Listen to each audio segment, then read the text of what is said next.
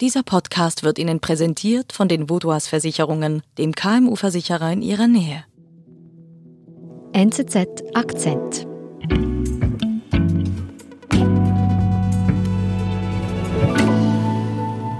Einerseits zelebriert Rönn immer diese Angst vor dem Untergang und warnt vor Dekadenz, dass jedes Unternehmen eigentlich immer den, die Tendenz hat, unterzugehen, weil es dekadent wird. Andererseits hat sich ein Bild gezeigt von Huawei, das auch nicht ganz frei ist von Dekadenz. Inside Huawei mit Tech-Redaktor Stefan Heberli. Teil 2 Die gescheiterte Vision. Nicht ganz frei von Dekadenz, Stefan, wie meinst du das? Ja, damit meine ich diesen gigantischen Forschungscampus von Huawei. Wir sind da hingefahren, das war etwa 50 Minuten vom, vom Hauptsitz von Shenzhen ent entfernt. Und wo ist das genau? Das ist in Südchina. Sind wir hingefahren. Du musst dir vorstellen, das ist in den Tropen eigentlich. Und dann steigst du da aus dem Bus aus und dann hast du Europa vor dir. So actually, maybe I can introduce one uh, sport. Is maybe uh, to take. It's better to take video Also die haben da zwölf europäische Städte nachgebaut und dann steigen wir aus und plötzlich sind wir mitten in einer Pariser Metro mit Marmorböden und dann wartest du und dann fährt die Jungfraubahn ein. Die ist wirklich ziemlich originalgetreu nachgebaut. Und dann fährst du durch, durch Verona, Granada, durch Budapest und so geht es weiter. Yeah, over there. And here we can see the building in red and green. This is for the staff accommodation over there. Yeah. Uh, we have the und auf diesem Campus wird geforscht. Genau, das muss man sich so vorstellen. Hinter der Fassade von Versailles sind normale Büros eingerichtet und die Mitarbeiter, die wohnen zum Teil auch dort, die können Wohnungen kaufen und leben auf diesem Campus. Warum macht Huawei so einen Campus? Das habe ich mich natürlich auch gefragt. Also die offizielle Version ist, man will die Forscher dorthin ziehen, dass sie sich wohlfühlen, dass sie kreativ sein können ein bisschen ähnlich wie die Motivation von Google mit Rutschbahnen, Massageservices und so weiter. Es geht einfach darum, die Leute anzuziehen. Here, uh, because uh, a lot of uh, Ja, wir haben da Sightseeing gemacht und für mich am eindrücklichsten war die Schweiz. Da war so ein Mischmasch aus Fribourg und Murten und ich bin ursprünglich, komme ich aus dem Seeland und kenne das sehr, sehr gut. Und wir waren eine Schweizer Gruppe und nach sehr viel chinesischem Essen und äh, Hühnerfüßen hatten wir große Lust auf ein Fondue. Und wir waren dann etwas enttäuscht, dass es dann doch chinesisches Essen gab in, diesen, in diesem äh, Friburger Restaurant. Wie hast du dich denn gefühlt, dass du da durch dieses äh, künstliche Europa gefahren bist? Also ehrlich gesagt habe ich mich ein bisschen dagegen gewehrt, beeindruckt zu sein, aber ich bin dabei gescheitert. Also es ist wirklich beeindruckend. Mhm. Es ist nicht, es, Disneyland ist der, der falsche Vergleich. Also es ist wirklich monumental und es ist eine Art Machtdemonstration.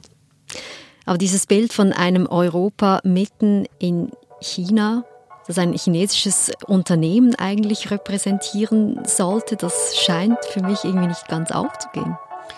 Ja, zunächst mag das irritieren, aber äh, wenn man sich genauer mit Huawei befasst, dann merkt man, dass das eigentlich ein Spiegelbild ist des ganzen Unternehmens. Ein Spiegelbild des Unternehmens, wie meinst du das? Huawei hat sich geöffnet, hat versucht, wie ein Schwamm Elemente aus der ganzen Welt aufzusaugen und die, die zu verarbeiten und zu nutzen, um innovativ zu werden. Woher kommt denn diese Motivation, sich am Westen oder eben auch an anderen Kulturen aus dem Westen zu orientieren? Also das ist historisch bedingt.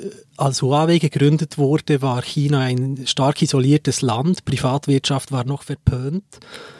In den Anfängen hat Huawei vor allem Billigprodukte hergestellt, meistens Kopien von westlichen Konkurrenten. Mhm. Und irgendwann hat man dann gemerkt, wenn man wirklich innovativ werden will und zur Weltspitze gehören will, dann muss man selbst kreativ werden. Und das geht nur, wenn man sich an den Besten orientiert. Und die waren im Ausland. Das Ausland hat also als Vorbild gegolten. Genau, also schon in den 90er Jahren, als Huawei noch in den Kinderschuhen steckte und international noch nicht so bekannt war, da hat Rönn zusammen mit ein paar Mitarbeitern einen Roadtrip gemacht durch die USA und da sind sie mehr oder weniger ziellos einfach herumgereist, um die USA kennenzulernen. Und anscheinend hat das auch einen großen Einfluss gehabt. Sie hatten da einen chinesischen Koch dabei, der immer für sie gekocht hat. Und irgendwann hat dann Rönn gefunden, wir müssen jetzt lernen, Käse zu essen wie die Westler, wir müssen uns kleiden wie Westler, wir müssen Englisch lernen, wir müssen einfach auf der internationalen Bühne auftreten können, wie das globale Manager tun und nicht mehr wie eine chinesische Firma. Gibt es da konkrete Beispiele, was jetzt Huawei übernommen hat aus dem Westen? Ja, also IBM ist so ein Beispiel. Hm. Also als Huawei noch ziemlich in den Anfangsschuhen steckte, haben sie IBM-Berater für 300 bis 600 Dollar pro Stunde engagiert. Für chinesische Verhältnisse sind das exorbitante Preise. Mhm. Und die haben eigentlich die ganze Organisation auf den Kopf gestellt. Also was heißt das, die Unternehmensstruktur, wie muss ich mir das vorstellen? Genau, also Huawei in den Anfängen funktionierte eher wie eine wilde Bande. Also man kopierte, man versuchte möglichst an Aufträge zu kommen, dabei war man nicht zimperlich und das Ganze funktionierte halt wie eine Bande mit dem Bandenanführer Rön. Mhm. Und er hat dann mal gesagt, wir sind jetzt gewachsen, aber wir sind wie ein Auto ohne Bremspedal. Also wir haben nur, ein, wir können nur Gas geben. Und wenn man international erfolgreich sein will, dann funktioniert das halt einfach nicht. Man muss sich an lokale Gesetze halten, man darf nicht mhm. bestechen oder sollte zumindest nicht. Und dann wurden halt diese, diese standardisierten Strukturen eingeführt, um international bestehen zu können. Also Unternehmensstruktur übernommen vom Westen. Sprechen wir vielleicht über die Arbeitsbedingungen. Hat man sich da auch am Westen orientiert? Ja, man behauptet es zumindest. Also Huawei ist ja bekannt dafür, dass man wirklich bis zum Umfallen arbeitet zum mhm. Teil. Es gibt die Matratzenkultur, heißt das. Was heißt das?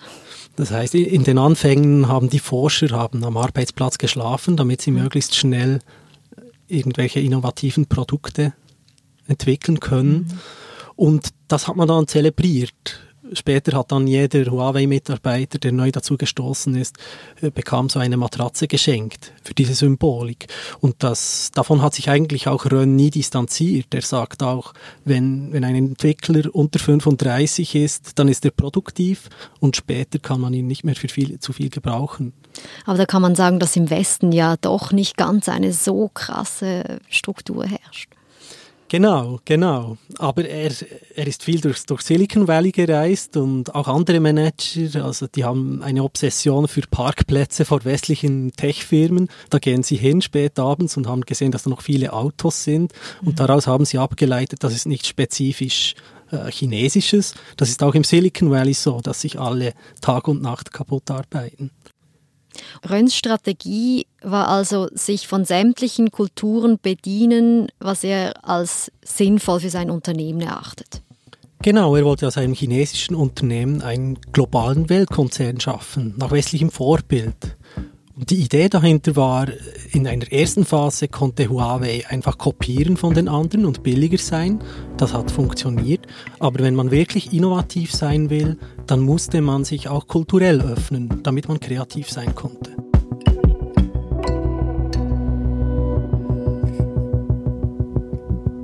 Wir sind gleich zurück. Ihre Mitarbeitenden und Ihr Unternehmen sind jeden Tag auf einen verlässlichen Partner angewiesen. Dank der lokalen Verankerung kennen wir bei den Vaudois Versicherungen Ihre Bedürfnisse und können Ihnen flexible, maßgeschneiderte Versicherungslösungen anbieten. So können Sie Ihrem Unternehmergeist freien Lauf lassen.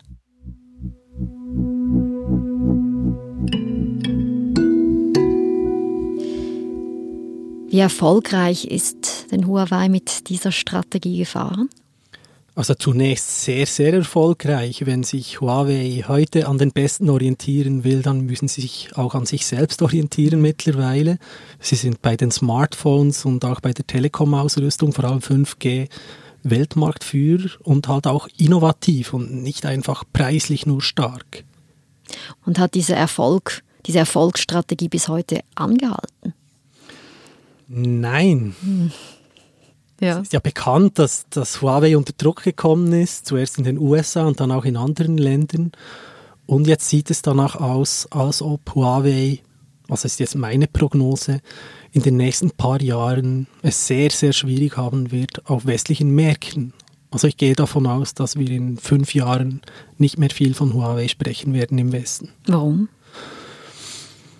Ja, die Amerikaner haben Sanktionen gegen Huawei ergriffen. Weltweit dürfen Chip-Hersteller Huawei nicht mehr beliefern und damit ist auch die technische Grundlage nicht mehr da, um Geräte auf höchstem Niveau zu produzieren. Und das könnte vor allem in, in Europa, wo es ein Qualitätsbewusstsein gibt, und in den USA könnte das den Todesstoß bedeuten für Huawei. Mhm.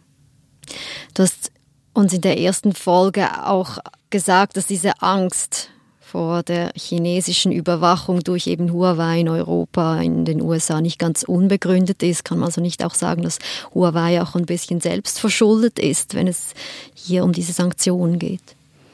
Das weiß ich nicht. Bisher gibt es aber keine Belege, die diese Vermutung irgendwie bestätigen würden, dass Huawei spioniert oder mit Peking kooperiert. Mhm. Huawei hat versucht, ein internationales Unternehmen zu werden und sich kulturell und von den Managementmethoden zu öffnen.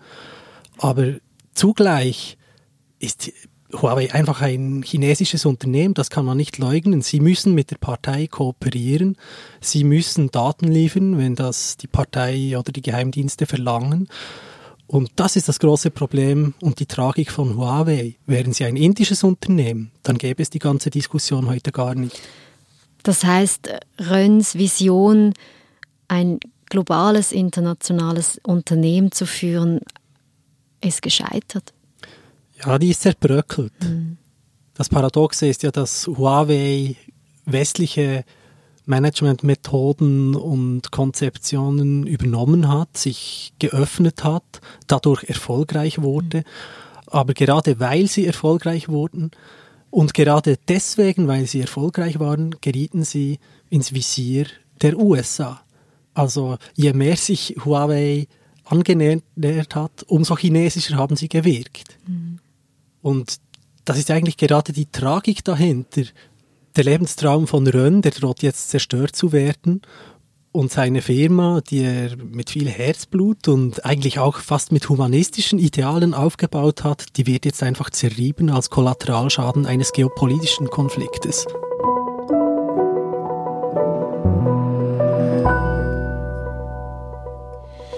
Stefan, vielen Dank für das Gespräch und deinen Besuch im Studio. Vielen Dank. Das war unser Akzent. Abonnieren Sie uns auf Ihrer Lieblingspodcast-Plattform. Ich bin Nadine Landert. Bis bald.